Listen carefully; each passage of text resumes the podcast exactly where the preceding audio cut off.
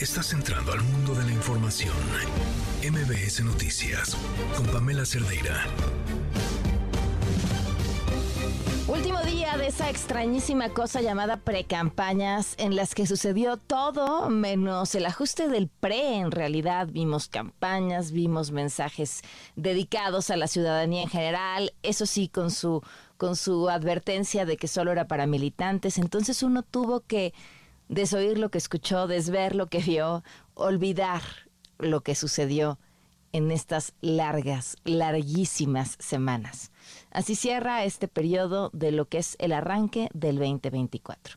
Para entenderlo, para navegar de la mejor manera por él, ya estamos aquí. Soy Pamela Cerdera. Comenzamos. ¿Saben cuántos conservadores existen en nuestro país, ciudadanos?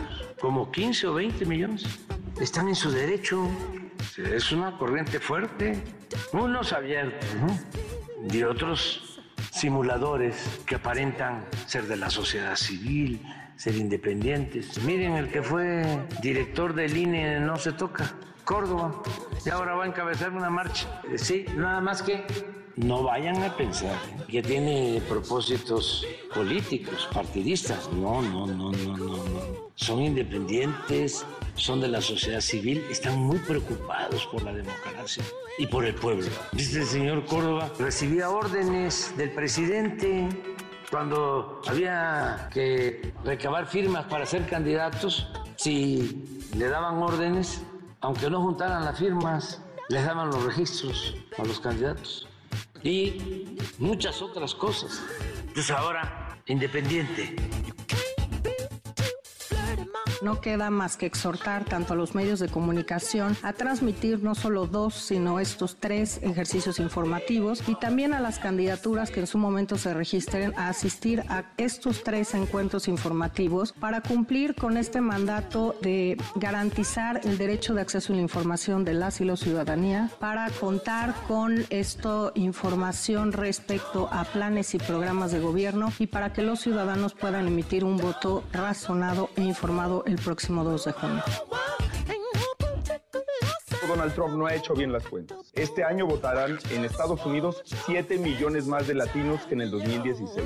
El porcentaje de la población que va a votar en Estados Unidos y que es de origen latino es más del 15%, un 2% más de lo que fue en el 2016. Pero además, queremos recordarle a Donald Trump que hoy no va a tener a Peña Nieto de tapete para invitarlo a nuestro país a insultar a las mexicanas y a los mexicanos. Hemos sido bastante tolerantes, pero es una sanción que podríamos aplicar eh, de acuerdo con el catálogo de sanciones. Desde la amonestación pública podríamos aplicar una sanción económica que va hasta 10 mil UMAS. Tendríamos que evaluar la gravedad de los hechos para determinar el monto de la sanción. Lo que es eh, importante que los actores estén conscientes es que no vamos a ser en absoluto tolerantes con obstaculización a nuestro personal y mucho menos con acciones de, de hostilidad hacia ellos. El propósito es que antes de finalizar el sexenio consolidemos este sistema para que la salud no sea un privilegio sino un derecho por el simple, por el glorioso hecho de haber nacido mexicana o mexicano. Es un año de muchas consolidaciones, es un año donde serán más palpables los avances de este sistema de atención médica. Se dice hoy que desaparecerán los órganos autónomos. Eh, él sabe que no van a pasar sus reformas. Mejor, presidente, vamos a hablar de seguridad, de cómo el crimen organizado manda en este país. Deje de distraer a la gente con temas que ni siquiera le interesan. Hay que preguntarse cuántos mexicanos quieren o no desaparecer los órganos autónomos. Es meramente una bola de fuego electoral, electorera, su más puro estilo. Y hoy le decimos, no va a pasar, no se molesten ni en enviarnos. Gracias por acompañarnos. Muy buenas tardes. Estamos en MBS Noticias en este jueves 18 de enero del 2024. Soy Pamela Cerdeira. El teléfono en cabina 5166125, el número de WhatsApp 5533329585. En Twitter, Facebook, Instagram, TikTok me encuentran como Pam Cerdeira y en todos estos espacios estoy al tanto de todo lo que nos quieran compartir y decir y bueno, pues aquí estamos leyéndoles. Vamos a arrancar de una vez con la información. ¿Se acuerdan de la misión Colmena de la UNAM, en la que lleva ya nueve días en el espacio y estaba buscando llegar a la Luna a través de la nave Peregrine, que finalmente tuvo un problema con el combustible, una fuga con el combustible y no lograría alunizar? Bueno, pues termina hoy, regresó a la Tierra, hubo esta falla, como les decía, pero el Instituto de Ciencias Nucleares de la UNAM insistió en que se cumplieron al menos el 75% de los objetivos, lo que es clave para las próximas misiones. La UNAM precisó que Peregrine regresó a la Tierra junto con el cohete que la transportaba sobre el Océano Pacífico.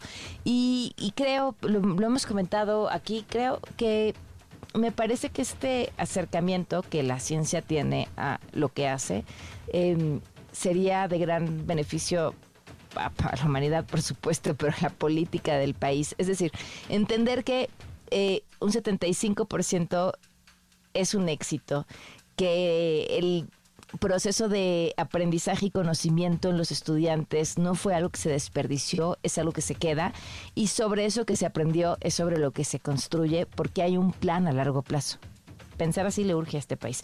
Bueno, atentos a lo siguiente, el Consejo General del INE eh, tomó una serie de definiciones también ahora por los debates. René Cruz, cuéntanos, buenas tardes.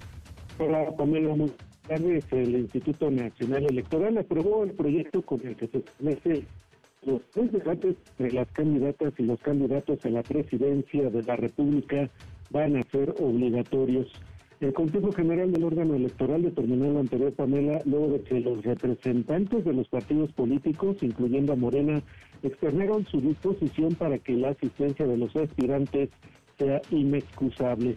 Ante ello, la consejera Carla Humphrey Jordan, presidenta de la Comisión Temporal de Debates, hizo un llamado a las y los aspirantes para que acudan a los debates, ello con el fin de garantizar el acceso a la información de la ciudadanía. Escuchemos. No queda más que exhortar tanto a los medios de comunicación a transmitir no solo dos, sino estos tres ejercicios informativos y también a las candidaturas que en su momento se registren a asistir a estos tres encuentros informativos para cumplir con este mandato de garantizar el derecho de acceso a la información de las y los ciudadanía, para contar con esta información respecto a planes y programas de gobierno y para que los ciudadanos puedan emitir un voto razonado e informado el próximo 2 de junio.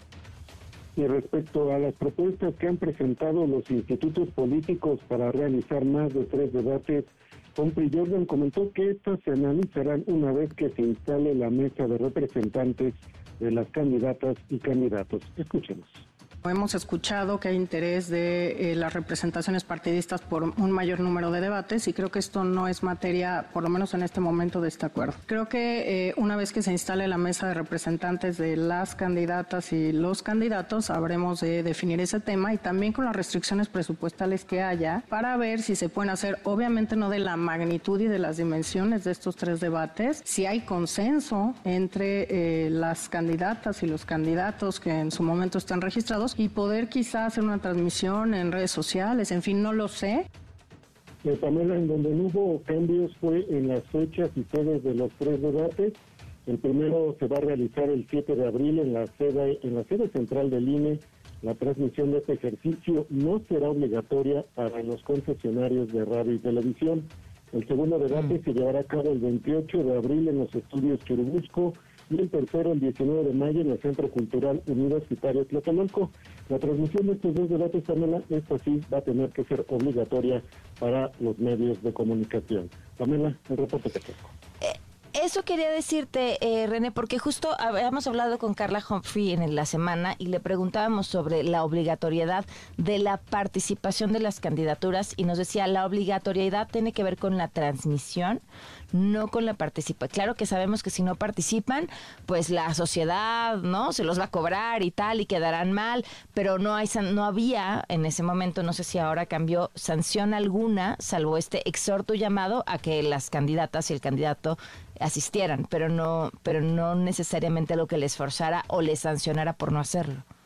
No, Pamela, no se acordó algún tipo de sanción para la candidata o las candidatas o candidatos eh, pues decida no, no acudir a esta a estos eh, tres debates que, pues, a final de cuentas Pamela fue en esta sesión del Consejo General en donde se aprobaron estas modificaciones al proyecto que se había aprobado el lunes en la Comisión Temporal de Debates, en donde ahí se había determinado que nada más era obligatorio eh, dos debates. La sesión del día de hoy fue donde se aprobaron estos cambios a raíz de esta postura que fijaron los partidos políticos para pues, que fuera obligatoria la asistencia a los tres debates, Pamela. Bueno, muchísimas gracias, René. Muy buenas tardes. Buenas tardes. En el INE, la sesión del Consejo General se tuvo que pausar y todo el personal tuvo que ser evacuado por una alerta de incendio al interior del lugar. Sin embargo, esta alerta fue falsa. Se activó por personas que estaban pues echándose su cigarrito. Otro conato de incendio se dio esta mañana en la Terminal 1 del Aeropuerto Internacional de la Ciudad de México por la falla de una pantalla de una empresa de publicidad ubicada en la sala B, lo que provocó una emisión de humo personal. Usó un extintor y ya no pasó nada. Nada más. Donde sí hubo un incendio fue en el segundo piso de la Plaza de la Tecnología, esto en el centro de la Ciudad de México. Afortunadamente no hay personas lesionadas, solamente daños materiales. 35 elementos de bomberos atendieron la emergencia en coordinación con los de la Secretaría de Seguridad Ciudadana. Y atentos a esto. el INEGI dio a conocer la percepción de inseguridad de los mexicanos para diciembre del 2023 y registró una baja importante de 5%. Citlali Sáenz, comparado con diciembre del año anterior. Cuéntanos, Citlali, buenas tardes.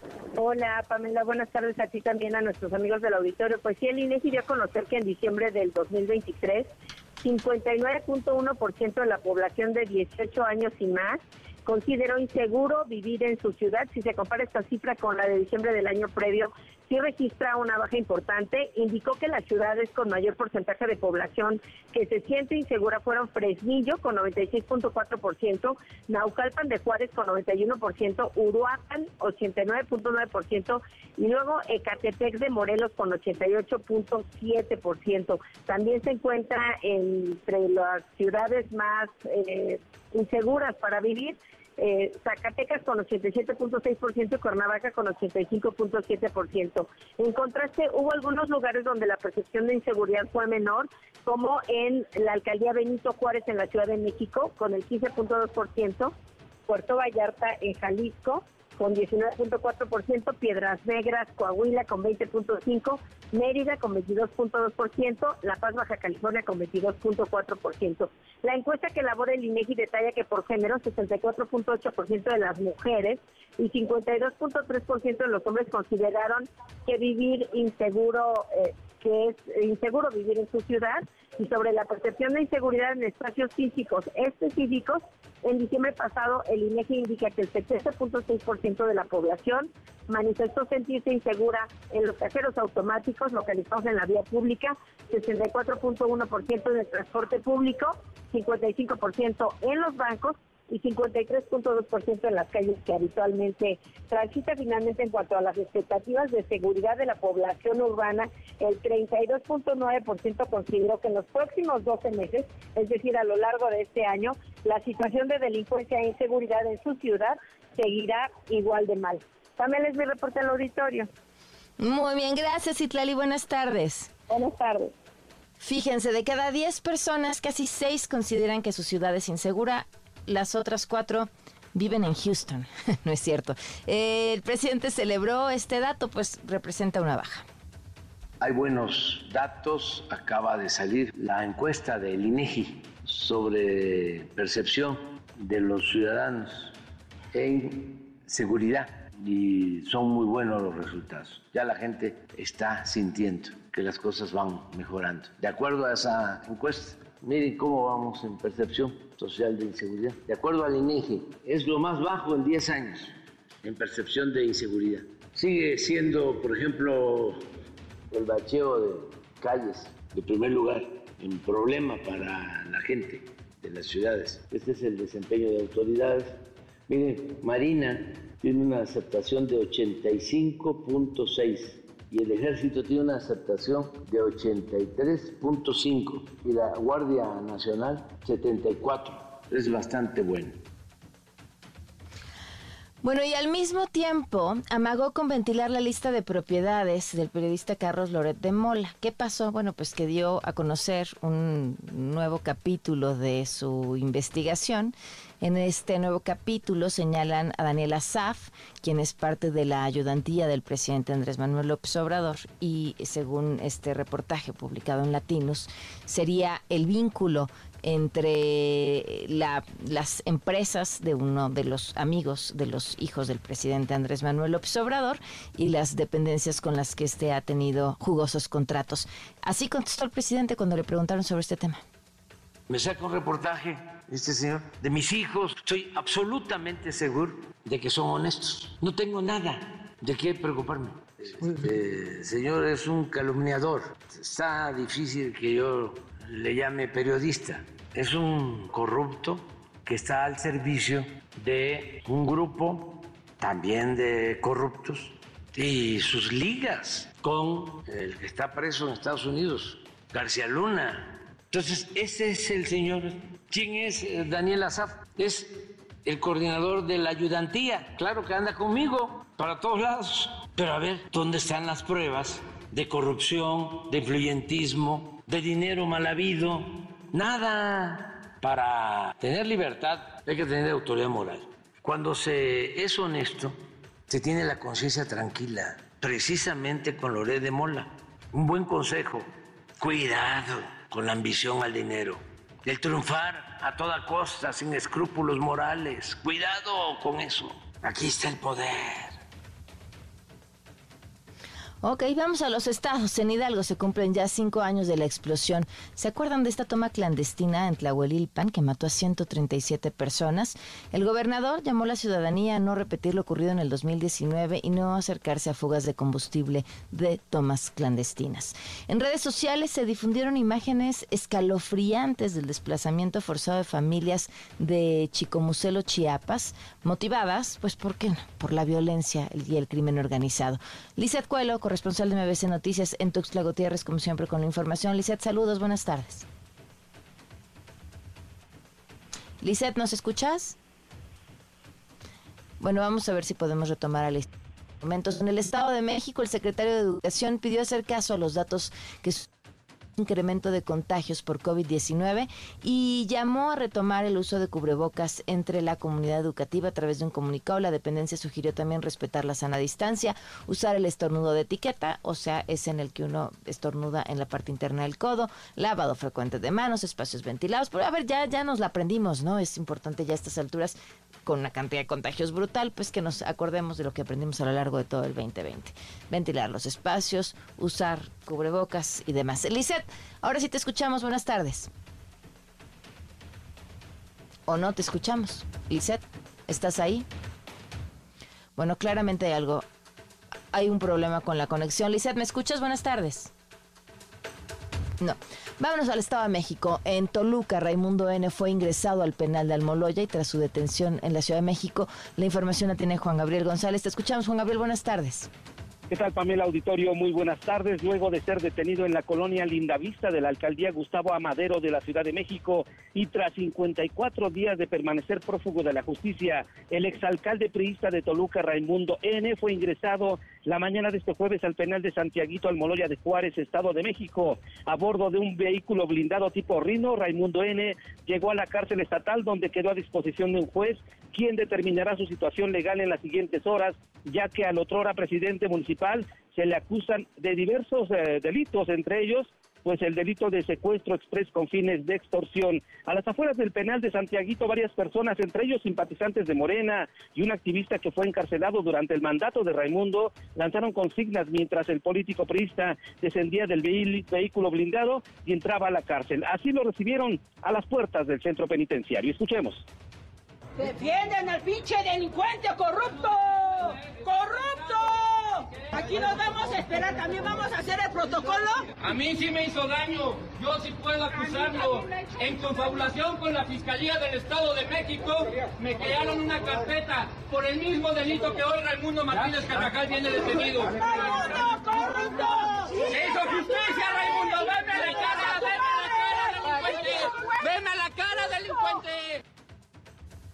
Pues recordar, Pamela, que las investigaciones sobre el exalcalde de, Toluca iniciaron desde el 12 de abril del 2023, bien que habría utilizado el aparato de gobierno municipal para detener al papá de su ex esposa, eh, sin mandato judicial. La misma pareja de Raimundo Viridiana Rodríguez ventiló el 21 de noviembre pasado a través de un video en sus redes sociales que había sido objeto de abandono por parte de las instituciones de seguridad y justicia al no darle celeridad a sus denuncias. El 24 de noviembre, con orden de aprehensión en sus manos, la Fiscalía Mexiquense implementó una redada en todo Toluca, pero el alcalde y seis de sus colaboradores cercanos se dieron a la fuga. Hoy se sabe que con ayuda de funcionarios municipales y familiares, mismos que ya son investigados, el alcalde estuvo oculto durante estos 54 días. Decirte, Pamela, que Raimundo N. no es el único caso de un alcalde prófugo en el Estado de México, ya que el también alcalde priista de Santiago Teguistenco, Diego N., se encuentra evadido de la ley luego de ser denunciado penalmente por presuntamente haber cometido el delito de violación sexual en contra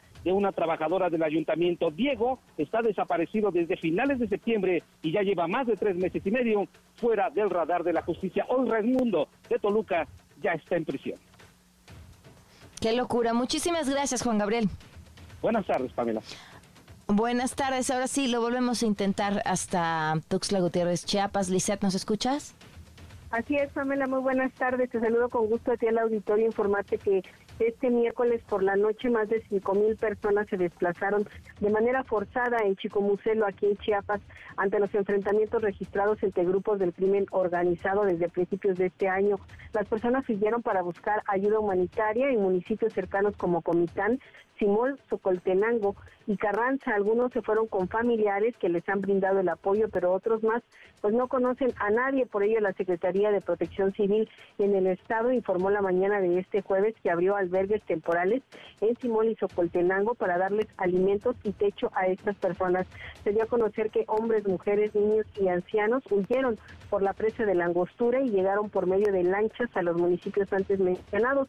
El Centro de Derechos Humanos Fray Bartolomé de las Casas habla de más de 14.476 personas desplazadas de 2010 al 2021 por, por diversos conflictos políticos, religiosos y por la violencia. Sin embargo, en los últimos seis meses del 2023 se registró un desplazamiento de 3.000 personas exclusivamente por los enfrentamientos de grupos del crimen organizado aquí en el estado de Chiapas.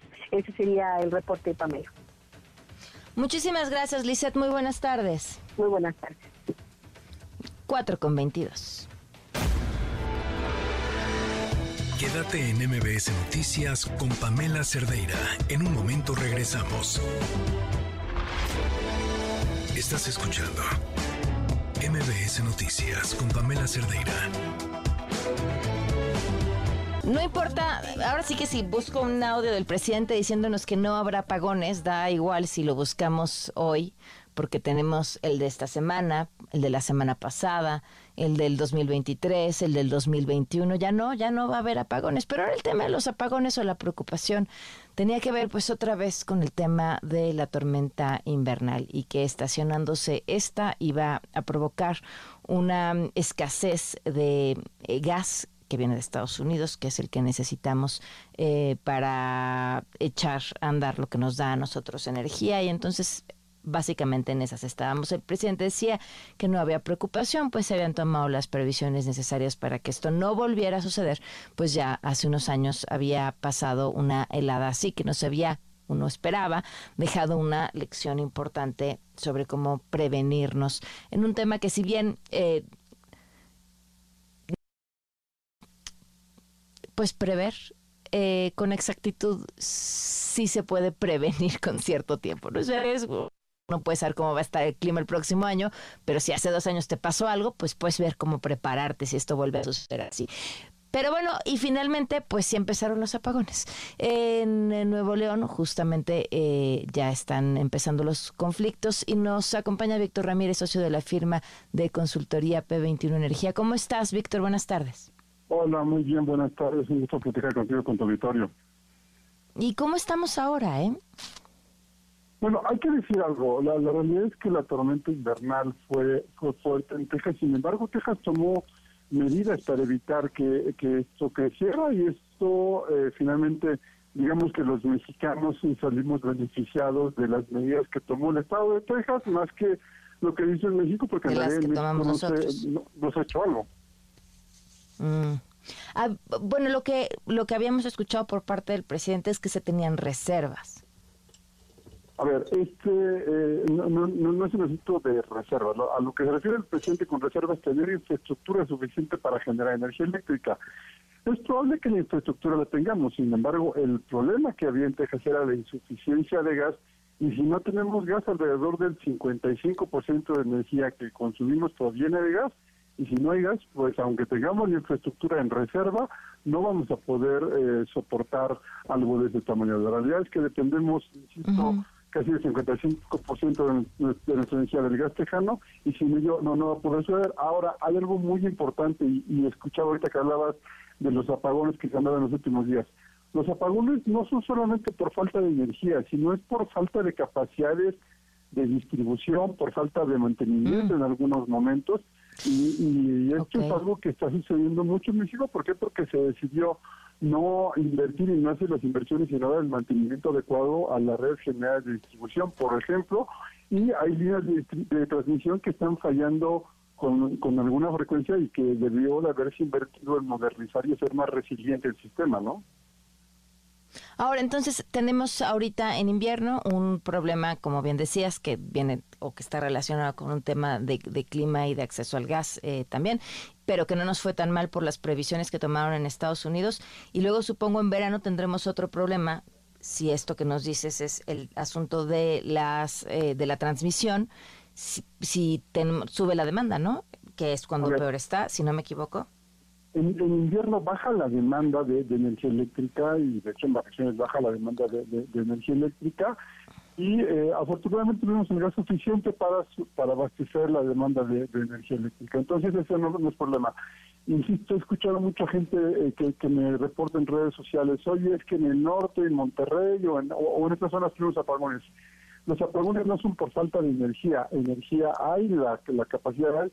El problema es que si no hay las inversiones para mantener los cables, las redes generales de distribución y no se mantienen de forma adecuada, pues no llega la, la, energía de forma adecuada y cualquier este cualquier viento, cualquier cosa puede afectar la, la transmisión o la distribución y nos quedamos sin energía en alguna parte del sistema, aunque tengamos la capacidad de generarla, ¿no? Por el tema de transmisión. El, mantenimiento de la realidad es que hay muchos enlaces que están que, tienen problemas. Por ejemplo hay un enlace que fue el famoso de, del 28 de diciembre de hace de, hace cuatro años que generó un apagón. Este enlace pues, tiene muchos problemas. Todos los enlaces del norte de las regiones noreste norte y noroeste hacia el centro de la república también tienen hay, hay problemas de transmisión ahí y las redes generales de distribución que también deberían de irse, eh, eh, de irse modernizando. Lo voy a explicar de una forma que el público lo entienda. Es las redes de transmisión son estas líneas que vemos en torres enormes al lado de la carretera. Las redes generales de distribución son los cables que van desde las subestaciones por postes hacia nosotros. Esas redes están teniendo eh, problemas por falta de, del mantenimiento adecuado y son los que están teniendo, eh, generando apagones como los que hubo en verano. La, gran mayoría de los apagones en verano fue por asuntos de que tronaba el transformador. Decían, sí, es eh, tal vez por falta de mantenimiento o de tener las redes de forma adecuada, ¿no? Entonces, y, en el presupuesto, o hacia donde tendría que irse el presupuesto de este año en temas de, energía, eh, ¿cuánto está destinado a este mantenimiento del que nos hablas? Hay un punto aquí muy importante. Eh, las tarifas eh, se diseñaron desde el año 2015 para darle los recursos suficientes a tanto CFE Transmisión como CFE Distribución, que son los que operan materialmente esto. Eh, la realidad es que, por ejemplo, en transmisión no se ha invertido mucho. Últimamente están haciendo una inversión en el, en el noroeste del país, básicamente para hacer viable el, proyecto de Puerto Peñasco. Sin embargo, los problemas de, transmisión no, no, se, este, no se solucionan. La realidad es que CFE tiene eh, un, un, fondo, una fibra eh, ahí, un, un ahorradito, digamos, que sale de nuestras propias tarifas y con eso, pues, lo que hacen es este, eh, podrían estar o deberían de estar invirtiendo y modernizando las redes. Eh, esto estaba generando alrededor de 10 millones de pesos este, de utilidades al año. No lo han hecho y estas son las consecuencias, ¿no? ¿Y entonces a dónde se va ese dinero? Ese dinero está guardado ahora en un fideicomiso, en un fideicomiso maestro de transmisión y, mucho de lo que han intentado hacer es usar ese dinero para desarrollar algunas de estas centrales nuevas. Sin embargo, la realidad es que eh, ahí sigue guardado, probablemente se haya gastado alguna parte en las nuevas centrales, pero debería de usarse esto para transmisión, ¿no? Te agradezco muchísimo, Víctor, que nos hayas acompañado. Un gusto platicar contigo con tu auditorio. Buenas tardes. Mm, gracias, muy buenas tardes. 4 con 33. Quédate en MBS Noticias con Pamela Cerdeira. En un momento regresamos. Estás escuchando MBS Noticias con Pamela Cerdeira. 4 de la tarde con 35 minutos. Qué orgullo da qué gusto ver las larguísimas filas ah, en las oficinas del Instituto Nacional Electoral. En todos lados y todo mundo está hablando del tema.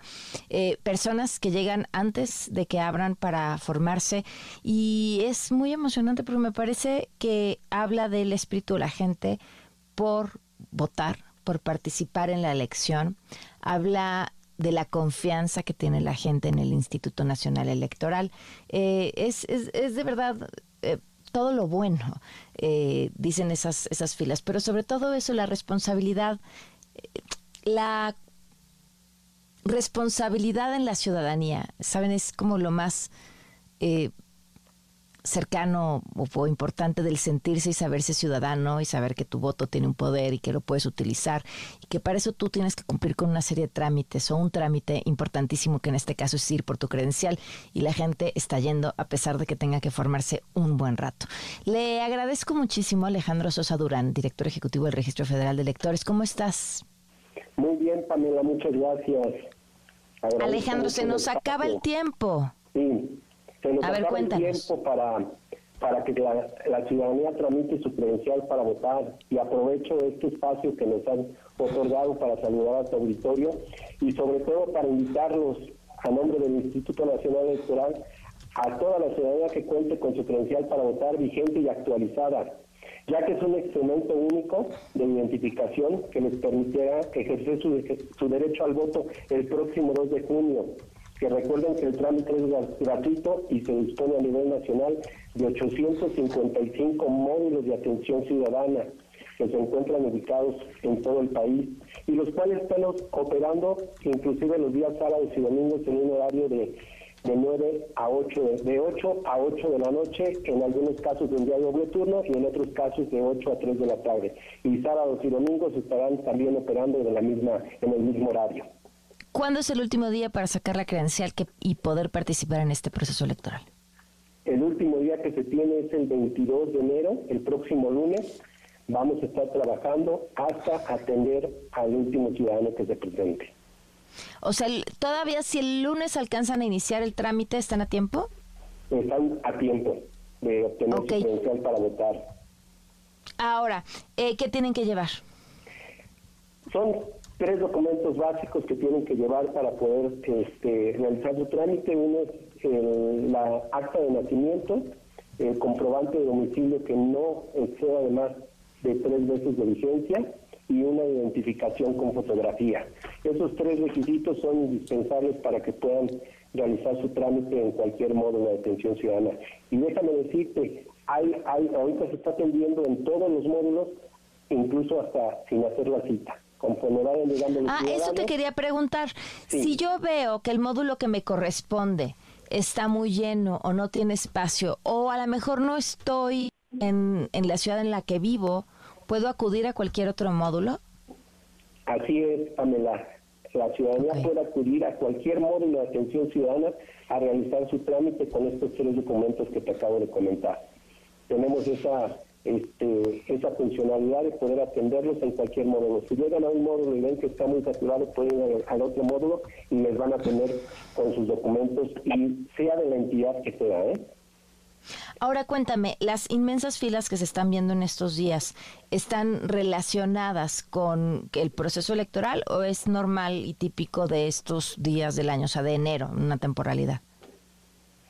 Mira, la, la, toda la, la, prensa que está viendo a los módulos de, atención ciudadana es para que actualicen su credencial y está eh, relacionada con la participación en el proceso electoral. Ok. Es lo que esperamos que la gente nos acompañe el día del 2 de junio para el ejercicio del voto, que es un derecho ciudadano que tenemos todas y todas. Eh, ¿Han visto esta afluencia en periodos electorales anteriores o es algo que les sorprende lo que está pasando? Mira, sí, sí, hemos, sí se ha identificado la, la, afluencia casi, casi al, al cierre de la fecha límite para tramitar la actualización de su credencial para votar pero ahora hemos visto más que, están saturados más los módulos, hay, hay filas ahí donde estamos organizados para poder atender a toda la ciudadanía que se presente. Eh, Fíjate que eso quería preguntarte, porque hay quien dice, oye, en el módulo al que fui dijeron que dan fichas y que solo son tantas fichas, ¿no? Que, bueno, obedecen a la capacidad humana de las personas que trabajan en el módulo para atender porque pues también tienen que descansar, terminar su turno de trabajo, etcétera. O sea, ¿qué pasa si alguien llega ese último 22 y simplemente ya no llegó a la ficha? Mira, lo que vamos a, lo que tenemos programado y lo que estamos eh, planteando como una estrategia adicional es que atender a todo el personal, perdón, atender a todas las personas que se presenten al módulo de atención ciudadana en el horario establecido y más allá, incluso hasta después de las 12 de las 12 del día desde las 12 de la noche, perdón, vamos a tener la capacidad para atender hasta el último ciudadano que se presente. En caso de que hubiera una activación de este módulo, lo que vamos a hacer es entregarles unas, unos, unas, programarle como una ficha para el siguiente día, nada más, pero que hayan recibido esa ficha ese día y, y por las 10 horas de, la noche que haya esa afluencia, vamos a establecer eso con la finalidad de extenderlos al siguiente día, pero como si hubiera sido el día 22 de enero del presente año. Oye, pues bien, qué interesante compromiso por parte del Instituto Nacional Electoral para que más personas puedan participar en este proceso. ¿Algo más que te parezca importante que la gente sepa, Alejandro?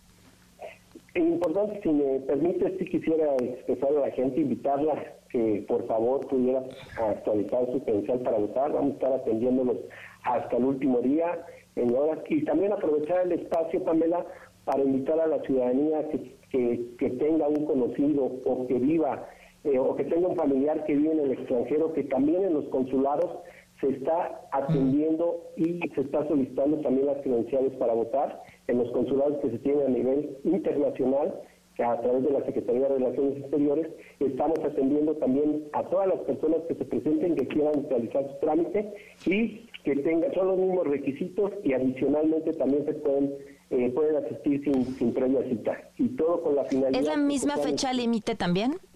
tienen una fecha límite para tramitar su credencial.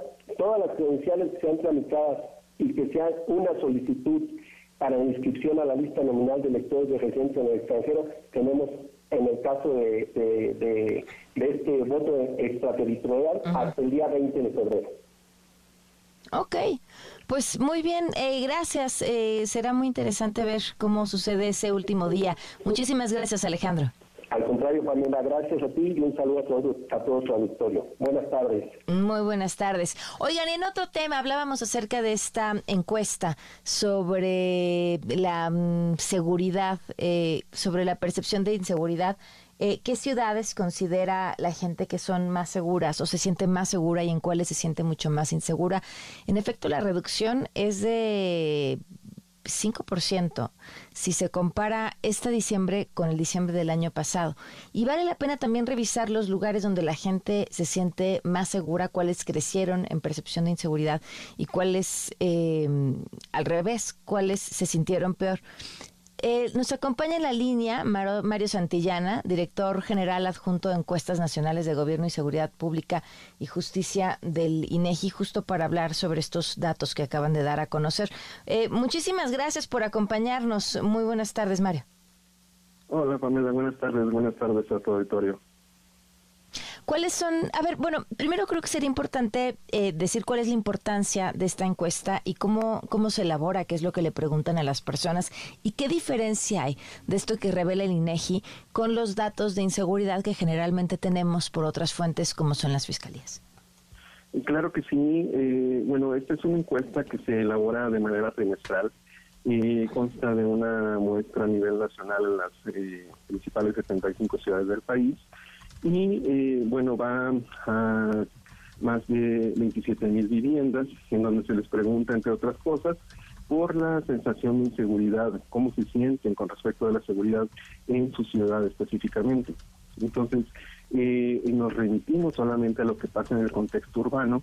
Sabemos que, eh, bueno, que existen varios episodios de violencia que no necesariamente se dan en un contexto eh, urbano en donde viven las personas específicamente. Y entonces, eh, a través de esta encuesta lo delimitamos muy bien eh, hasta mm. dónde ellos se sienten afectados en el entorno en el que viven es eso porque además pues revela datos mucho más específicos de la experiencia que de lo que podría estar dentro de la percepción pública por lo que sucede a lo mejor en el estado de al lado, ¿no? En el estado vecino o lo que se transmite a través de las noticias.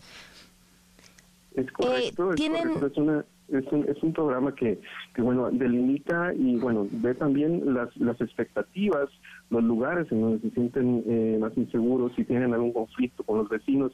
Entonces, digamos que es un, es un programa bastante objetivo, eh, que obviamente serviría como herramienta para eh, ver un panorama mucho más general de la, de la seguridad en México, más no te podría dar un, un, digamos, un resultado global, ¿no? Solamente sería, digamos, un ingrediente.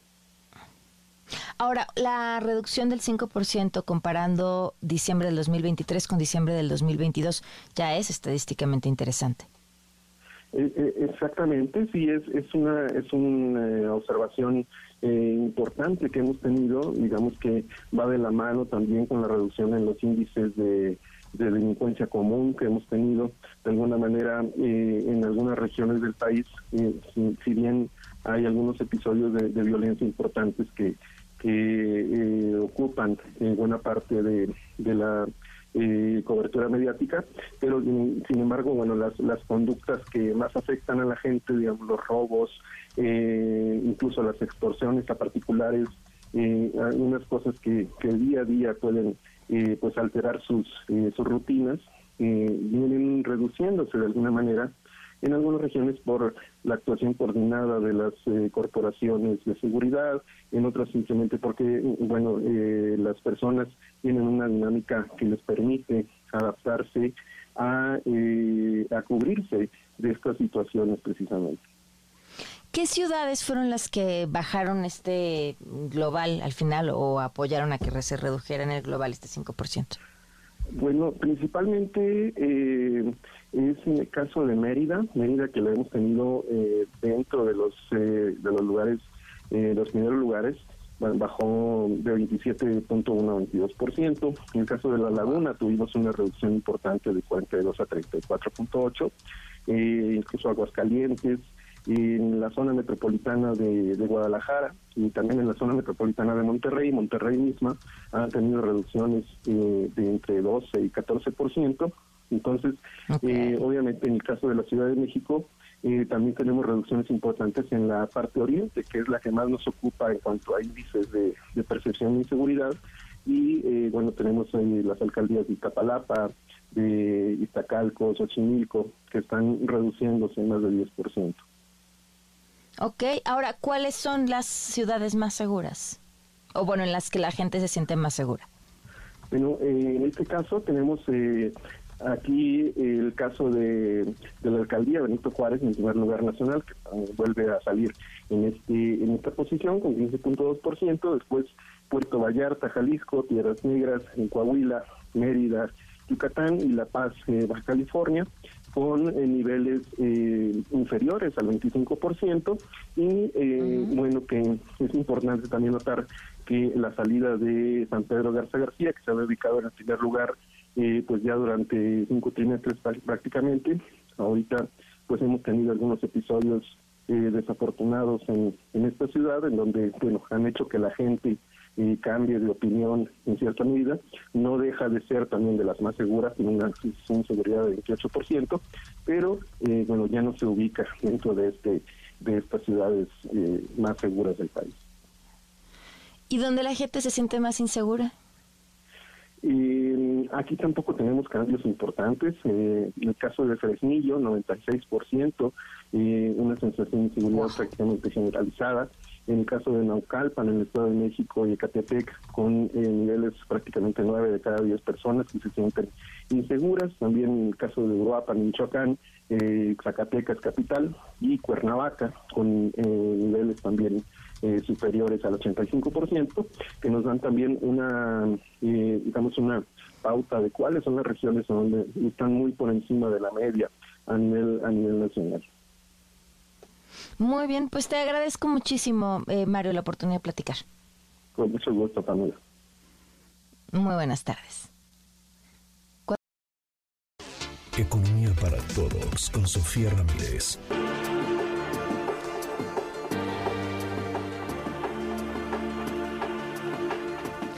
Fíjense que Sofía trae un tema súper interesante el día de hoy que tiene que ver con el capital humano. Uno cuando habla acerca de la oportunidad de, de trabajo, eh, pensaría que es muy fácil, ¿no? Es decir, abro espacios para que la gente venga y trabaje y entonces lo que hace falta es trabajo y trabajos bien pagados y ahí están.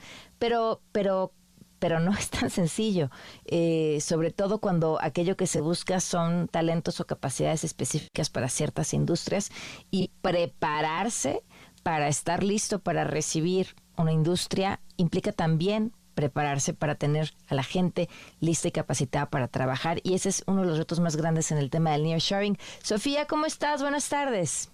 Buenas tardes, creo que le estás dando la lectura precisa al tema. Todo el mundo está muy contento eh, con las cifras, digamos, del tipo de cambio, digo, salvo estos últimos días que hemos tenido ahí unas fluctuaciones más relacionadas con la política interior de Estados Unidos y con un contexto global que relacionados con la entrada de dólares. Creo que esa sigue sólida, seguirá además, es algo que eh, hemos venido construyendo, insisto, a lo largo de los últimos 40 años de apertura comercial, de un vínculo comercial que se ha ido consolidando primero en los 80 con la firma o la adhesión de México a lo que se denominaba GATT, este esquema por el cual pues se abrían eh, o se ordenaban un, un, poco los flujos, digamos, eh, de inversión, luego con la firma del Tratado de Libre Comercio de América del Norte, el famosísimo TELICAN, y bueno, pues finalmente con eh, primero el conflicto comercial, la guerra comercial que inicia el gobierno de Trump en 2018 contra China, eh, previamente eh, la entrada de China a la OMS y finalmente la firma la firma del TEMEC en 2020. Entonces,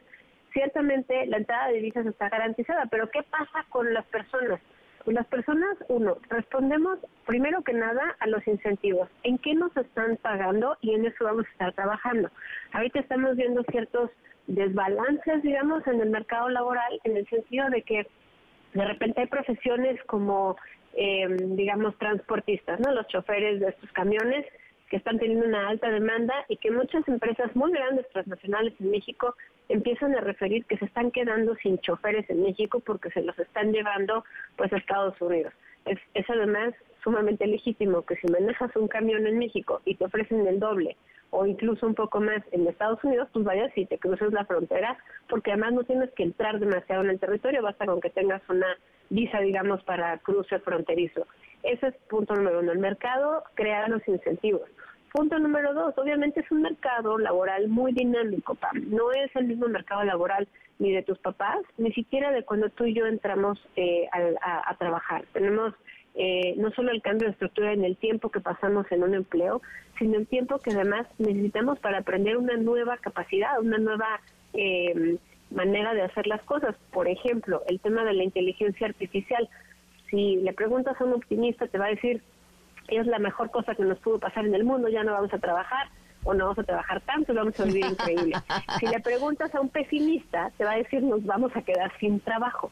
Creo que la realidad está en la mitad, ¿no? Cuando se crean los teléfonos, sí. claro, cuando se crean los teléfonos inteligentes, pues también el temor es el mismo. Y yo creo que hoy día, pues quienes lo usamos como herramienta de trabajo, trabajamos todo el tiempo, ¿no?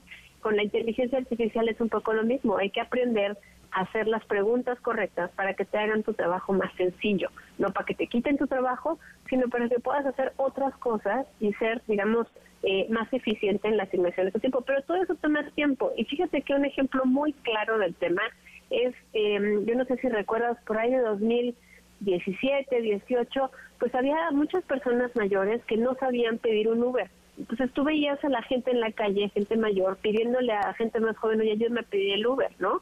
Eh, hoy día eso ya casi no pasa. Entonces, aplicaciones tan sencillas como puede ser tomar una foto y mandarla para, eh, digamos, simplificar algún trámite, eh, hacer el escaneo cuando alguien quiere sumarse a una empresa como eh, de estos de plataforma para pedir coches, pues ya ni siquiera tiene que ir a la oficina a hacer el trámite.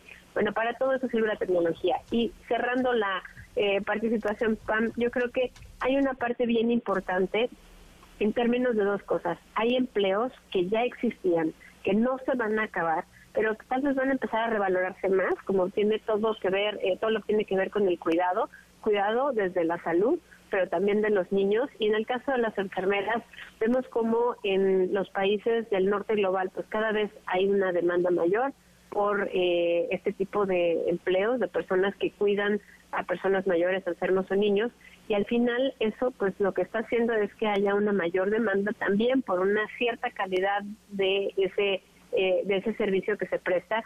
Y pues eso lo que está haciendo es que se aprecie de manera más rápida el trabajo de cuidados, no de manera pareja sin duda, pero también que empiece a haber esta oferta, por ejemplo, de certificaciones de enfermería para que puedan ir a trabajar a Estados Unidos, a Canadá, a Europa, pues enfermeras de Asia, de México, de muchos otros lugares. Entonces hay que estar listos, hay que estar muy flexibles, Pan, en términos de la educación que damos y sobre todo no hay que olvidar lo más básico, porque tú no puedes empezar a construir tan fácilmente una eh, un mercado laboral que sea adaptable, ya no digas a electromovilidad o a la minería de minerales raros o al ensamblaje, eh, yo qué sé, de celdas y baterías solares, sino una parte todavía un poquito más básica como es el pensamiento crítico, el aprender a hacerse las preguntas a uno mismo para entender qué necesitamos eh, eh, responder antes de preguntárselo al chat GPT.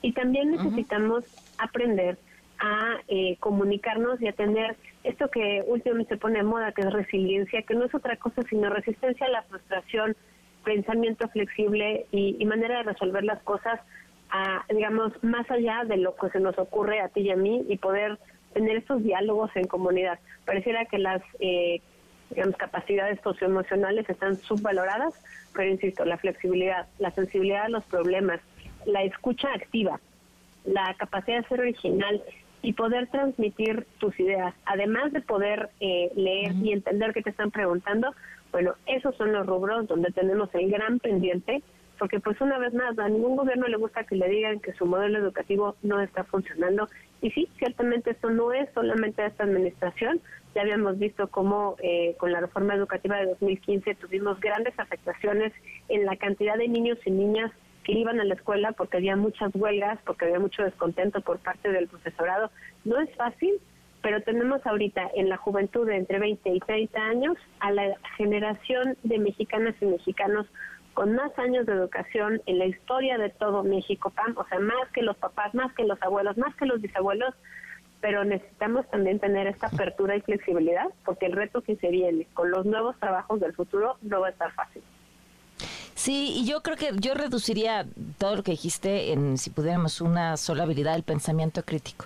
Es el que te da la capacidad de quizá desarrollar todas las demás, ¿no? Y como decías, no es preguntarle a ChatGPT, es incluso poder interpretar por qué ChatGPT te contestó lo que te contestó. Y eso sin pensamiento crítico no lo tienes. No, sin duda. Y, y como tú dices, si no tienes la capacidad de lo más básico, va a ser muy difícil que tú puedas siquiera aprender alguna otra característica más adelante. Exacto. Sofía, como siempre, muchísimas gracias. Un fuerte abrazo. Un fuerte abrazo, Pamela. Hasta luego. Corremos a la pausa, regresamos con Montón. Quédate en MBS Noticias con Pamela Cerdeira. En un momento regresamos. Estás escuchando MBS Noticias con Pamela Cerdeira. Con dos minutos. Continuamos en MBS mm, Noticias. Eh, hoy otra vez, ah, íbamos a hablar con Pontón, pero Pontón tiene un problema de conexión y nos iba a contar los últimos detalles eh, sobre teléfonos Samsung que se acaban de dar a conocer. Están súper interesantes. Eh, traen un tema de digo, no son todos ya les dará Pontón los datos específicos porque además es su tema, pero, tuve la oportunidad de ver un video y me fascinó de tener adaptada la inteligencia eh, artificial en una serie de funciones, pero la más interesante de todas, que me que me pareció brutal, que sí nos sitúa en ese futuro que imaginábamos o que soñábamos y que si bien nos sigue debiendo los coches voladores, eh, porque la, además, además el mundo nos enseñó que, que es mejor tener bicicletas quizá que coches voladores y garantizar que no te atropellen en ellas, pero sí este futuro en el que todo el mundo se entienda. Y entonces una de estas funciones que tienen unos de estos teléfonos es en el que tú puedes hacer una llamada. Eh, imaginemos que estás en cualquier lugar del mundo donde no hablas el idioma, eh, Francia, y haces una llamada y activas esta función y entonces te traduce a ti para que la persona que te está escuchando te entienda y a ti escribe el texto de la persona que está hablando traducido a tu idioma para que también puedas entender lo que la persona que no habla tu idioma y que tú no hablas el suyo y que no van a hablar un intermedio puedan entenderse. de, de, todas las funciones que vi, esa es la que me ha parecido muchísimo más espectacular. Y fíjense, si nos ponemos a, a pensar en lo que, porque las funciones, por ejemplo, de, de, traducción de Google son ya tienen muchísimo tiempo y al principio eran comiquísimas, porque si tú hablabas el idioma para el que le pedías que te tradujera, podías fácilmente darte cuenta que había pues una serie de errores en la, en la traducción o en la interpretación de lo que tú estabas queriendo decir. Eh, porque bueno, pues finalmente máquinas, ¿no? Y dependen de la programación y van aprendiendo. Pero si volteamos a ver el avance en capacidades de em, transcripción, de traducción y de comprensión que se han tenido en el último año en diferentes tecnologías. Hablo desde las que se usan para subtitular videos hasta las que utilizamos para traducir un texto o transformar un texto eh, en, voz a través de voz de la inteligencia artificial. La mejoría ha sido brutal y espectacular. Y ese, ese pasito me parece que era ya así como, como ese último saltito que iba a ser una diferencia brutal en la vida de la mayoría de las personas. Entonces, bueno, ya nos platicará después Pontón, pero mientras tanto ya les adelanté algo de lo que yo vi que me pareció fascinante. Vamos a una pausa y regresamos, son las 5 con 5. Quédate en MBS Noticias con Pamela Cerdeira. En un momento regresamos. Estás escuchando MBS Noticias con Pamela Cerdeira. 5 de la tarde con 8 minutos. Continuamos en MBS Noticias. El teléfono en cabina 5166125. El número de WhatsApp 5533329585. Twitter, Facebook, Instagram, TikTok. Me encuentran como Pam Cerdeira. Y nos vamos con la información.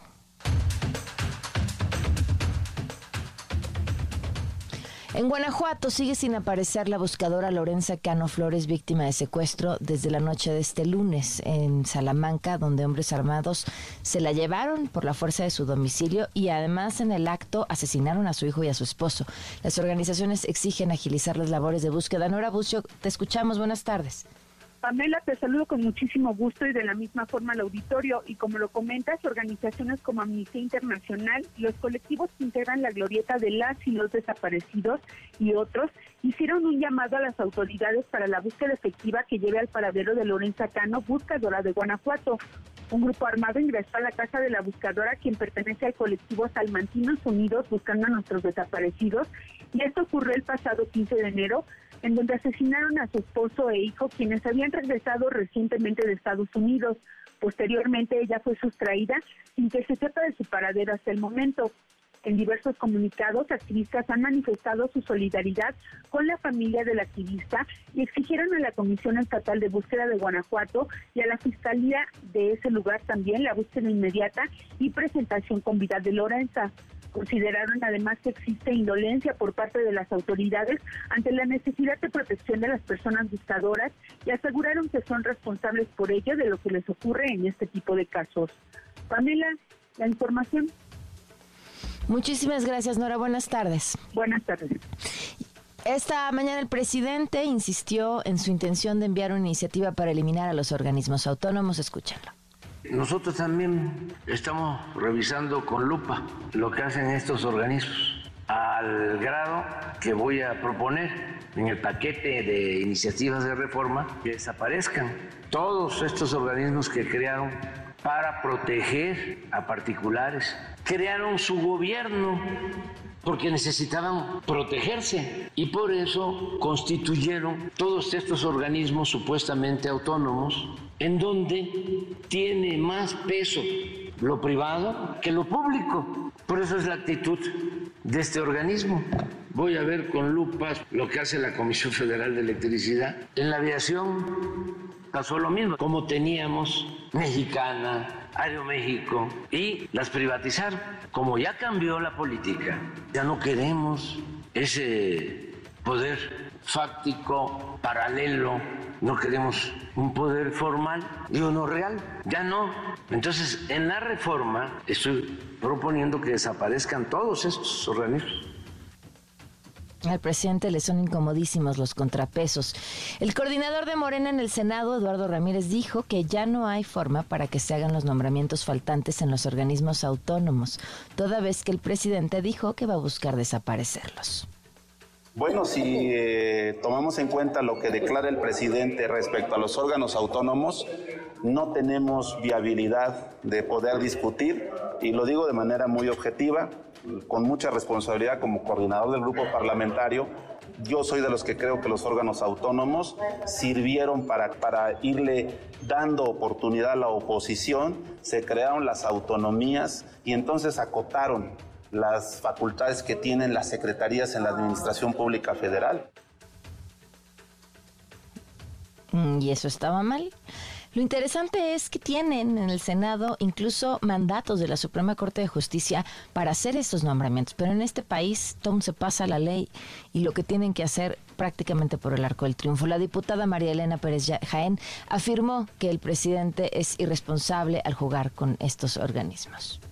Hay un desprecio por parte del presidente hacia estos organismos que son necesarios para el buen desempeño del país en ámbitos internacionales. Es una gran irresponsabilidad que el presidente se ponga a jugar con estas trascendentes funciones. Estas tareas las quiere monopolizar él. Quiere decir de la transparencia y el acceso a la información pública, pues también los quiere controlar a través de la Secretaría de la Función Pública.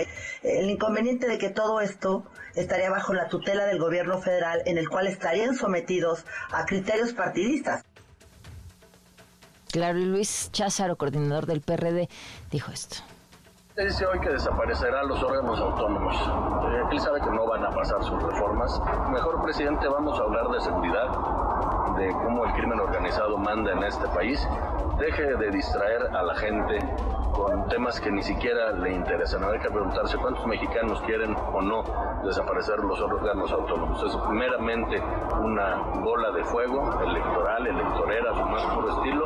Y desde hoy le decimos, no va a pasar, no se molesten ni en enviarles. Eh, y Guadalupe Tadei, presidenta del INE, opinó también sobre el tema. Pues yo creo que este país siempre va a necesitar tener un Instituto Nacional Electoral. A partir de la existencia del IFE en 1990, en noviembre del 90, yo creo que ya no podemos retroceder en esa materia. Que organice un instituto, una institución autónoma las elecciones es algo que ya es consustancial al gobierno mexicano. No podemos dar marcha atrás, por lo tanto no esperaría ninguna desaparición del Instituto Nacional Electoral. Bueno, y atentos a lo siguiente. México, en conjunto con Chile, llamó a revisar los posibles crímenes de guerra cometidos en la franja de Gaza y la información la tiene Hatsiri Magallanes. Te escuchamos, Hatsiri. Buenas tardes. Así es, Pamela. Buenas tardes. Justo este jueves, México y Chile remitieron al fiscal de la Corte Penal Internacional la situación de Palestina a fin de que se investigue la probable comisión de crímenes de su competencia. Esto, por supuesto, sin mencionar a Israel en ningún momento. El gobierno mexicano señaló a través de la Cancillería que la acción de México y Chile pues obedece justo a la creciente preocupación por la última escalada de violencia, en particular en contra de objetivos civiles y la presunta comisión continua de crímenes bajo la jurisdicción de la Corte, específicamente pues bueno a partir del ataque del 7 de octubre del año pasado llevado a cabo por Hamas y las hostilidades también posteriores en Gaza. Tras lo anterior, el gobierno mexicano reiteró su compromiso con la justicia internacional, la prevención del genocidio y también otros crímenes de guerra y contra la humanidad. Comentar, Pamela, que minutos después, ya tras este comunicado, hubo respuesta ya también de la Embajada de Israel aquí en México y lamentó el anuncio del gobierno mexicano a través de la Cancillería. Dejó claro que Israel mantiene el legítimo derecho de autodefensa en conformidad con el derecho internacional, como indica justo el comunicado de la misma Cancillería. Finalmente recordó que los terroristas de Hamas cometieron crímenes el pasado 7 de octubre y continúan incurriendo en ataques terroristas. Israel espera que la comunidad internacional condene la ataque terrorista contra civiles y manifieste su claro apoyo al derecho pleno de la autodefensa. El reporte que tenemos, Pamela. Muchas gracias, buenas tardes. Buenas tardes. Y en Guerrero, ocho días del paro parcial del servicio de transporte público. Nos vamos hasta allá con Eduardo Guzmán. ¿Cómo van, Eduardo? Buenas tardes.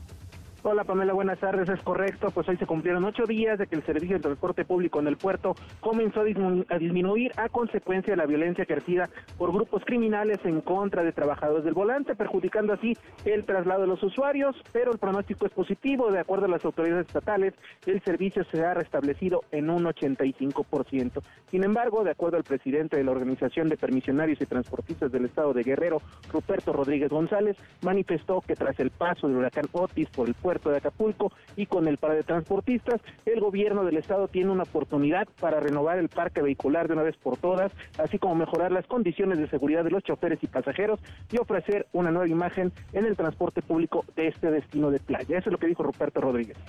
Pero yo creo que ahorita la gobernadora tiene la oportunidad de hablar con el presidente de la República, hablar con quien tenga que hablar y decir, ha llegado el momento que se debe de renovar el parque vehicular en Acapulco, poniendo candados. Y el candado principal es que un transportista, un líder transportista no puede ser juez y parte. Mientras tenga funcionarios, mientras tenga funcionarios como delegados de transporte, nunca los resultados van a ser a favor de los transportistas. El representante del transporte en Guerrero señaló que en este proyecto se debe impulsar la capacitación de los trabajadores del volante para que sean personas preparadas y presentables y que así brinden un servicio público de calidad a la ciudadanía. Sin embargo, Pamela, pues bueno, hoy ocurrió un hecho violento, lamentable, en, la, avenida Baja California, la colonia Progreso, casi con la esquina constituyente, dos avenidas muy importantes del puerto de Acapulco, pues fue ultimado a balazos un chofer del transporte público. Eso se dijo de manera extraoficial. Sin embargo, la Fiscalía General del Estado ha comenzado las investigaciones y ha dicho que hasta el momento no se ha podido determinar si el oficio de la persona hoy privada de la vida en el puerto de Acapulco alrededor de las once y media de la mañana corresponde a un trabajador del servicio público de transporte. Es el reporte, Pamela. Híjole, bueno, muchísimas gracias, Eduardo. Buenas tardes. Buenas tardes. Son las 5 con 18. Una vuelta al mundo del deporte. El marcador de Rosa Covarrubias en MBS Noticias. La directora de los deportes, Rosy Covarrubias. ¿Cómo estás, Rosy? Buenas tardes.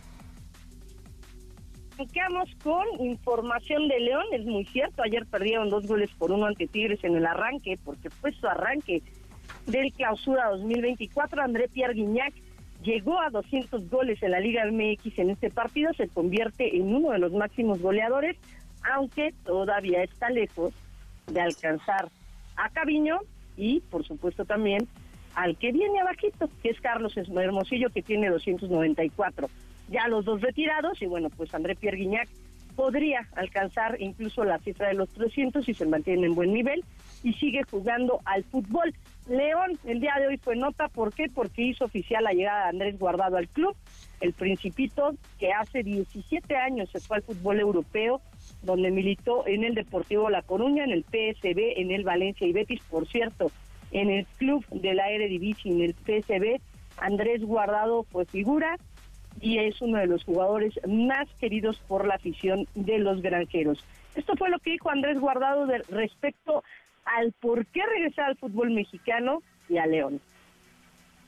Motivó que obviamente llevo muchos años fuera de mi país. Me motivó también que en este caso Chucho y Jesús me presentaran un proyecto muy ilusionante y muy motivante para mí a estas alturas de mi carrera. El sentirme querido, el sentirme que, que querrían que realmente fuera a ayudar con el proyecto a León. Creo que es un grupo, el grupo Pachuca, el León en este caso, tienen una visión de trabajo muy parecida a la mía y eso me, me, me gusta y, me, ha, me, ha, marcado en la balanza para tomar la decisión de regresar a México en este momento. ¿no? Yo no sabía si quería seguir jugando o no, pero al final uno en el día a día te lo va diciendo el cuerpo, te lo va diciendo la cabeza y creo que todavía puedo ser útil, todavía puedo, ser, todavía puedo ayudar tanto dentro como fuera de la cancha y y bueno, nos cambiamos de fútbol, seguimos con el fútbol mexicano, pero en la Liga MX femenil porque se está jugando la jornada 3. América está venciendo 3 por 0 a Tijuana en estos momentos, ya está por finalizar el encuentro. León este, derrotó ayer por la tarde, por la tarde noche al conjunto de las rojinegras del Atlas. Por cierto, León ha tenido un buen arranque este clausura 2024. Tigres goleó 7 por 1 a Santos Pumas y el equipo de Toluca empataron ayer a dos goles. Hoy por la noche Pachuca estará recibiendo a Juárez, Monterrey contra el conjunto de Necaxa y cierra la jornada 3 Chivas enfrentándose al equipo del Atlético de San Luis. Hablemos de España porque se realizaron los partidos de octavos de final de la Copa del Rey y hay malas noticias para la afición del Real Madrid porque perdieron en tiempo extra 4-2 ante el Atlético de Madrid, mientras que su acérrimo rival en España, no en Madrid, el Barcelona avanzó a los cuartos de final tras vencer 3-1 a los al Unionistas. Mencionar que, bueno, pues los dos equipos que son rivales acérrimos del, del Real Madrid avanzan a los cuartos de final y los merengues pues se quedan fuera en la ronda de octavos. Hablemos de tenis porque Renata Zarazúa, lo platicábamos, Pam, había clasificado al cuadro eh, principal de, del Australian Open, convirtiéndose en la primera tenista mexicana en 24 años en lograr acceder a este cuadro principal. Lamentablemente, bueno, pues se quedó en el camino porque fue eliminada en la primera ronda, pero eh, pues hizo un balance mencionando que fue un buen torneo y esto, esto es lo que puede seguir para Renata Sarasúa. Vamos a escuchar. La verdad me encantaría que me fuera muy bien en Roland Garros. Creo que es un gran slam que le tengo muchísimo como amor porque fue el primero que califiqué. Es una superficie que me gusta mucho y creo que es en una superficie que me puede ir muy bien. Pero más que nada, o sea, más que, no sé, ganar un torneo o así, simplemente seguir mejorando como jugadora porque sé que eso me va a llevar poco a poco a donde quiero estar y sobre todo creo que mi meta corta sería París. Tengo muchas ganas de calificar a París con Juliana porque como es cada cuatro años, o sea, ya en cuatro años voy a tener 30, entonces como que dice, ya no sabes qué va a pasar en cuatro años, así que siento que este año es mi oportunidad y ojalá lo pueda lograr. Y respecto a lo que viene, ella hablaba de París, bueno, el día de hoy a través del Comité Olímpico de Israel, se confirma que la delegación de este país estará presente en la inauguración de París 2024, que se va a desarrollar en el río Sena el próximo 26 de julio detallaron que confían en la autoridad francesa y las garantías de seguridad que brindarán durante el evento, luego de obviamente pues eh, los conflictos bélicos en los que eh, han estado junto con el grupo palestino Hamas. Así que Israel confirma y mencionarlo, Pan, vaya, vaya peso que le va a caer al comité organizador de París 2024 debido a que han tenido problemas de seguridad mismos que han expuesto eh, el gobierno francés y se había planeado cambiar la sede de la inauguración porque será sobre el río Sena, pero el comité organizador mencionó que no hay planes de cambiarlo, aunque Manuel Macron, presidente de Francia, ha dicho que se tiene plan A, B y C. Ya veremos, ya veremos qué es lo que ocurre. de aquí al 26 de julio. Pam, la información deportiva. Muchísimas gracias, Rosy. Muy buenas tardes. Buenas tardes, abrazos. 524, vamos a una pausa y volvemos. Pamela en MBS tiene para ti tres pases dobles para Beli y Beto para el 21 de enero a las 17.30 horas en el Auditorio Nacional. Dos pases dobles para las mujeres son de Venus y los hombres ni madres para el sábado 20 de enero en el nuevo Teatro Versalles. Para ganar, dinos tres secciones de este espacio y llama al 55 51 66 1025.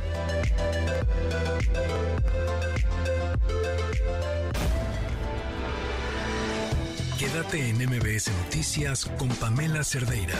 En un momento regresamos. Estás escuchando MBS Noticias con Pamela Cerdeira. Con 28 minutos. Seguimos en MBS Noticias. ¿Se acuerdan que habíamos estado escuchando esta historia sobre las mujeres colombianas que habían sido reportadas como desaparecidas? Y después todas las versiones que había sobre si habían estado o no desaparecidas, si habían estado o no privadas de la libertad, eh, o si habían, o se estaban en el lugar donde las encontraron por voluntad propia, y una serie de declaraciones que, que a mí me parecieron sumamente extrañas. Y, explico un poco por qué me parecían extrañas. La situación entera, la forma de reaccionar de las autoridades, todo me parecía muy extraño.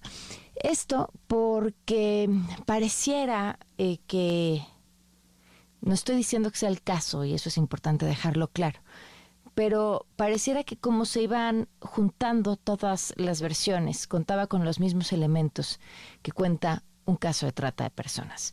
¿Y por qué un grupo de mujeres, entre comillas, aparentemente rescatadas, saldrían a decir que están ahí por voluntad propia y que nunca estuvieron desaparecidas? Y es más, había una versión que una de ellas, la llamada que había hecho a sus familiares, eh, dijo no, había estado bebiendo y estaba en la fiesta y no, no era una llamada de, auxilio. Eh, generalmente lo que sucede con la trata de personas es que a estas eh, chicas que se las llevan eh, de distintos lugares, generalmente de más lugares con muchas necesidades, eh, van primero engañadas y después amenazadas. Si revelan dónde están, si piden ayuda, eh, con que algo les va a pasar, le va a pasar a su familia. Y eso entonces explica un poco esta idea que quienes son ajenos al tema de aparente libertad y sucede mucho dentro del trabajo sexual, es decir, no está ahí por su propia voluntad, pues no lo sabes y quizá tampoco pueda saberlo porque ya tampoco pueda decirlo. Le agradezco mucho a la doctora Patricia Lamendi, abogada feminista y quien sabe además muchísimo sobre estos temas. Gracias por acompañarnos. Muy buenas tardes. Buenas tardes, Pamela. Un gusto saludar. Este caso y además muchos que se han estado escuchando especialmente en los últimos meses atención este caso porque es un caso típico de trata, donde las víctimas regularmente eh, son entrenadas, eh, amenazadas para que den la misma respuesta. Y seguramente la misma respuesta la dieron todas porque es parte del modus operandi de los tratantes. Por otro lado, hay que decirlo abiertamente que México se ha convertido en uno de los tres destinos con más eh, delitos en materia de trata de personas. Somos el único, el primer lugar en explotación sexual infantil, uno de los tres, pues donde estas conductas son reiteradas.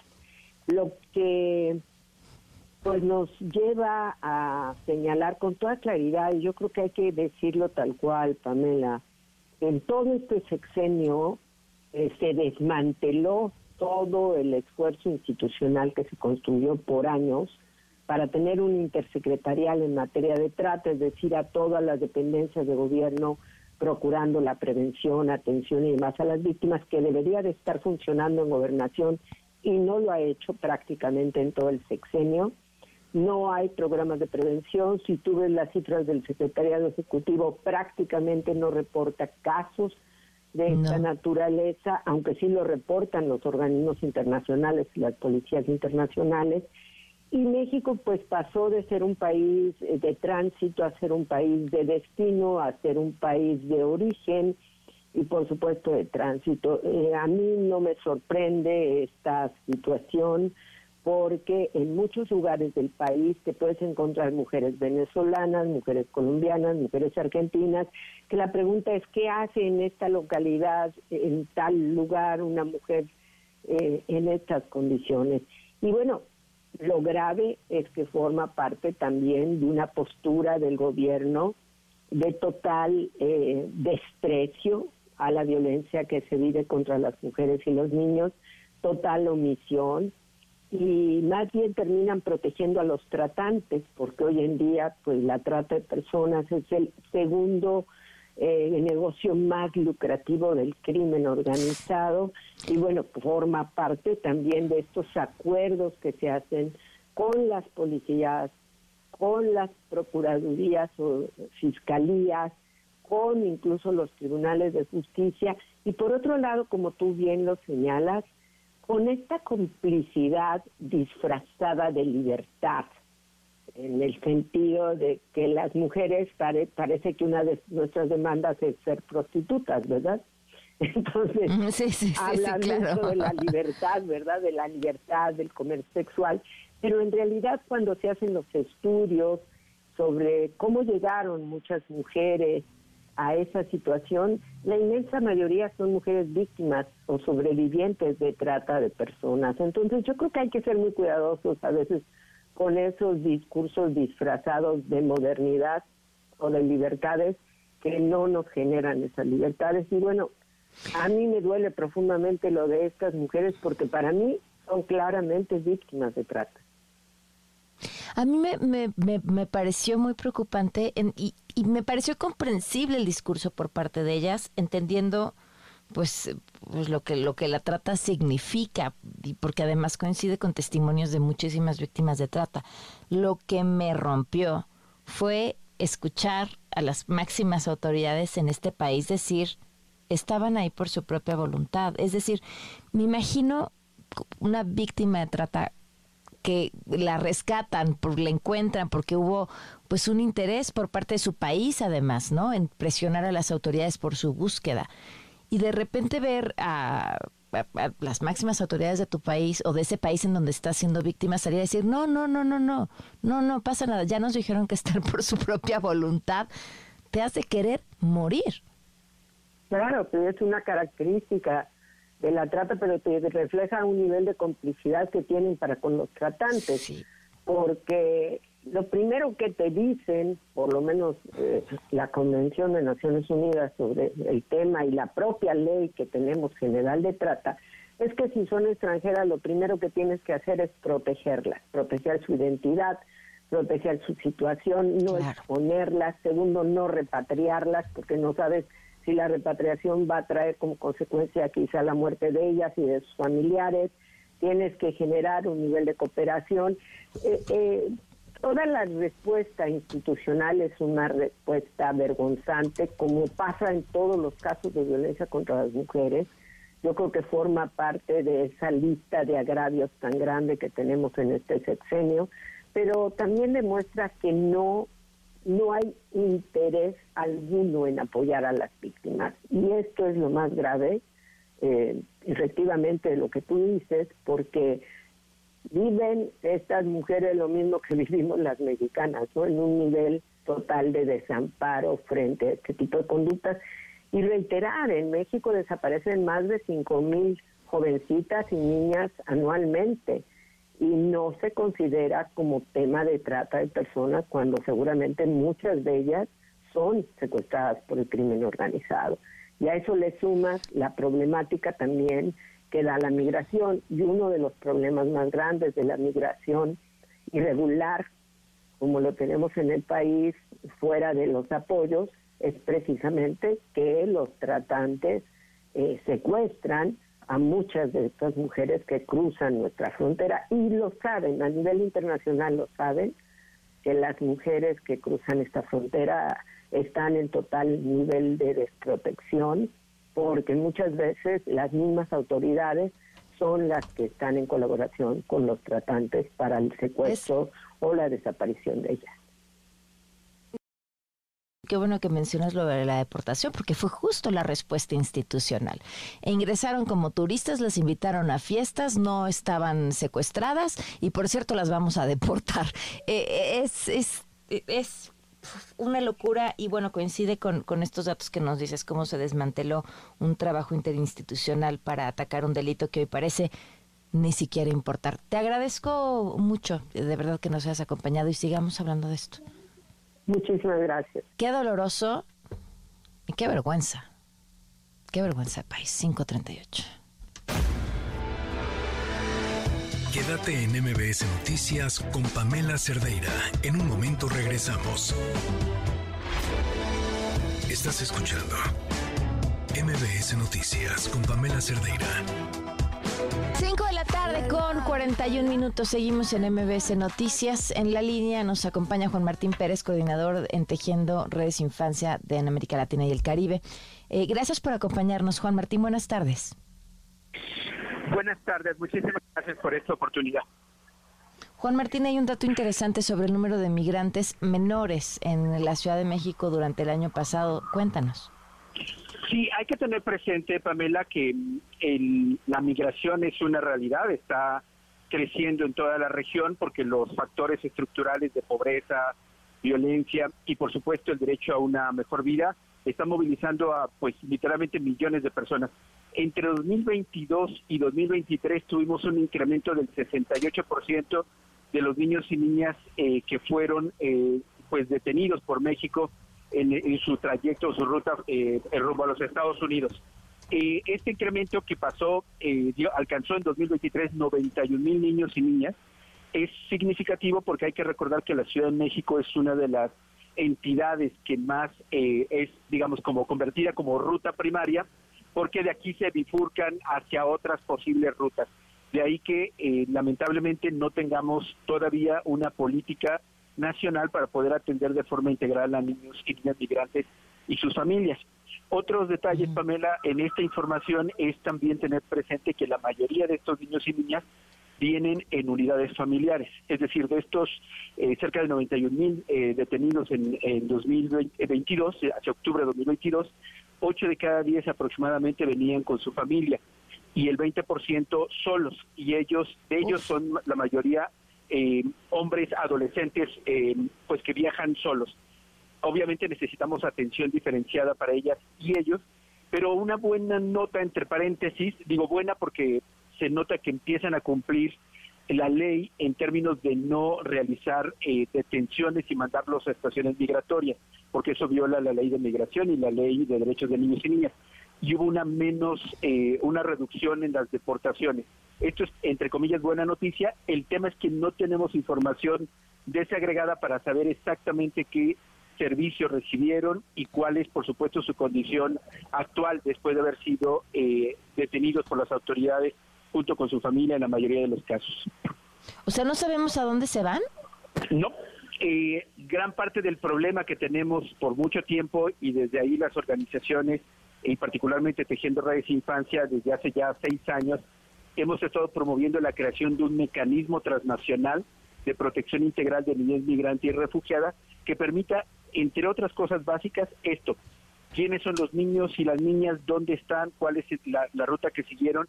¿Y cómo garantizamos que, pues, digamos, lograron su objetivo? O, en caso de ser eh, deportados o regresados a su país, eh, ¿cómo garantizamos que no sean depositados en una terminal y ya, sino que pues puedan ser reintegrados con sus núcleos familiares. Eh, tenemos esto todavía como pendiente, las autoridades, eh, asumiendo que esto es un tema transnacional, las autoridades de los países centroamericanos, ahora Venezuela, que es uno de nuestros principales países que de migrantes, y por supuesto las autoridades de México y Estados Unidos, tienen la obligación eh, en el derecho internacional y en las leyes mexicanas de tener una máxima protección. Sin este mecanismo de coordinación entre estos países, va a ser muy difícil saber porque lo único que tenemos son tramos o fragmentos de información. Híjole, eh, ¿quién está presionando para que esta información pueda darse, para que las eh, instituciones hagan ese trabajo extra que todavía les falta? Pues las organizaciones que estamos articuladas en la agenda del migrante y con el respaldo y acompañamiento de la Comisión Interamericana de Derechos Humanos, específicamente de la Relatoría de Derechos de la Niñez. Ah, bueno, bueno, pues sí, qué bueno que, que sí están encima de eso también. Pues te agradezco muchísimo, Juan Martín, por compartirnos estos datos. Como siempre, gracias, querida Pamela, y feliz, feliz Navidad, feliz cumpleaños, feliz Año Nuevo, todo que no nos hemos podido enviar felicitaciones. Hasta luego. Que sea un gran 24, gracias.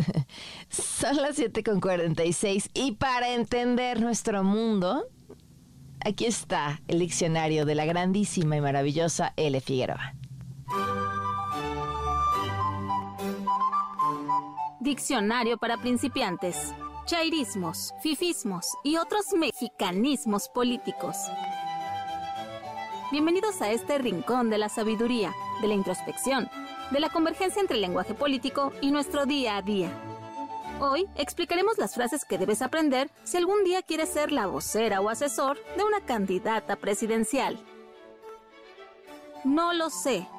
Socrática respuesta ante la percepción de la propia ignorancia o complicidad. No son iguales. Perspectiva en la que la persona de mayor poder se coloca por encima de las demás. Al tú por tú. Combate parejo entre una persona y el equipo de voceros de otra. No por mucho madrugar. Viejo y sabio refrán que pone al trabajo arduo por encima de las reuniones a las 6 de la mañana. Y eso es todo por hoy. Se despide de ustedes L. Figueroa. Los esperamos la próxima semana con más tips de campaña en el 102.5 con Pam Cerdeira.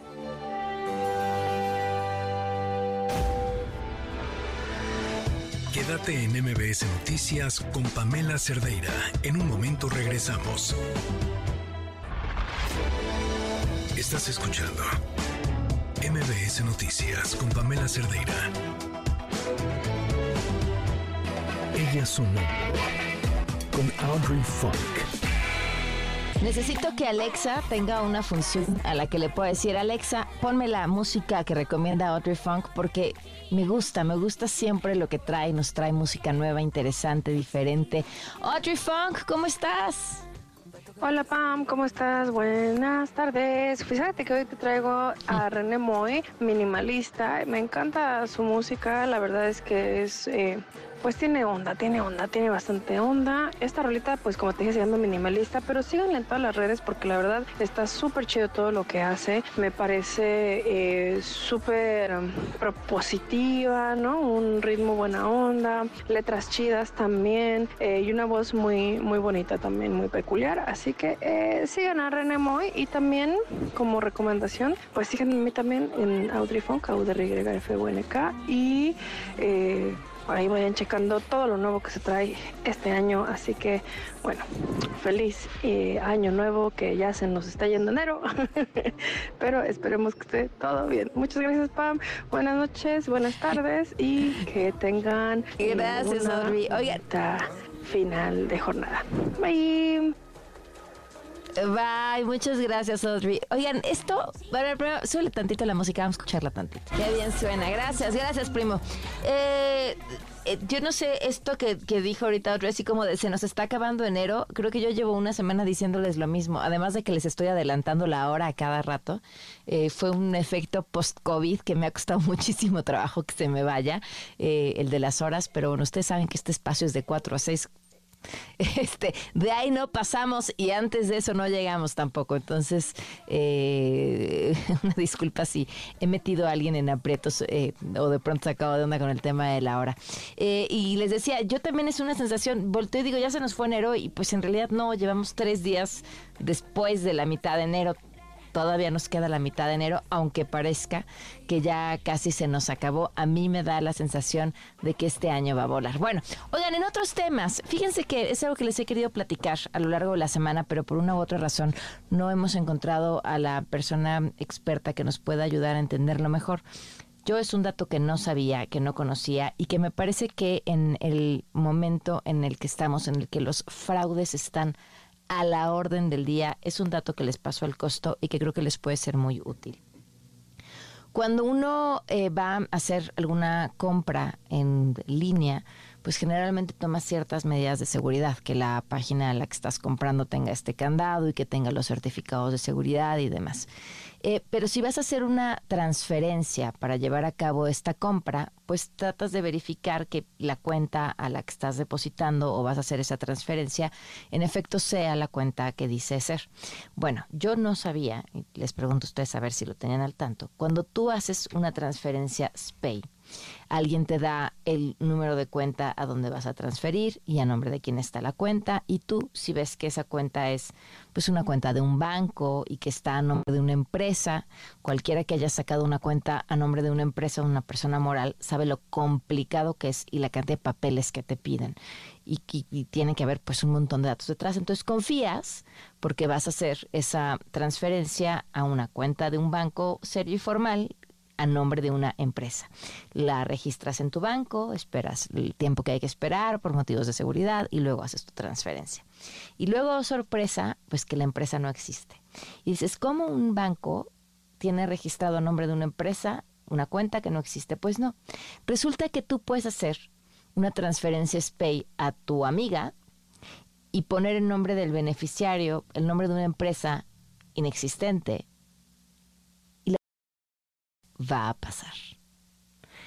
Y entonces hasta que te metas a la página de Banjico y verifiques con el, la clave de rastreo, la cantidad que depositaste y el número de cuenta donde depositaste, a quién está esa cuenta y te van a decir a nombre de quién está verdaderamente esa cuenta. Pero aunque tú dijiste que ibas a depositar a una empresa porque fue el nombre que te dieron, el traspaso, la transferencia igual pasó.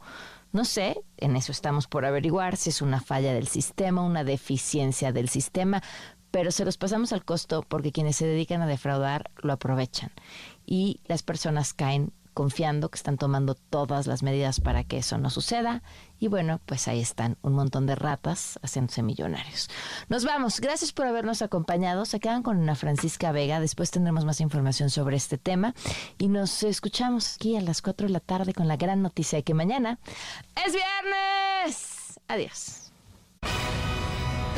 Estás informado. Nos escuchamos el día de mañana con las noticias que tienes que saber. MBS Noticias con Pamela Cerdeira.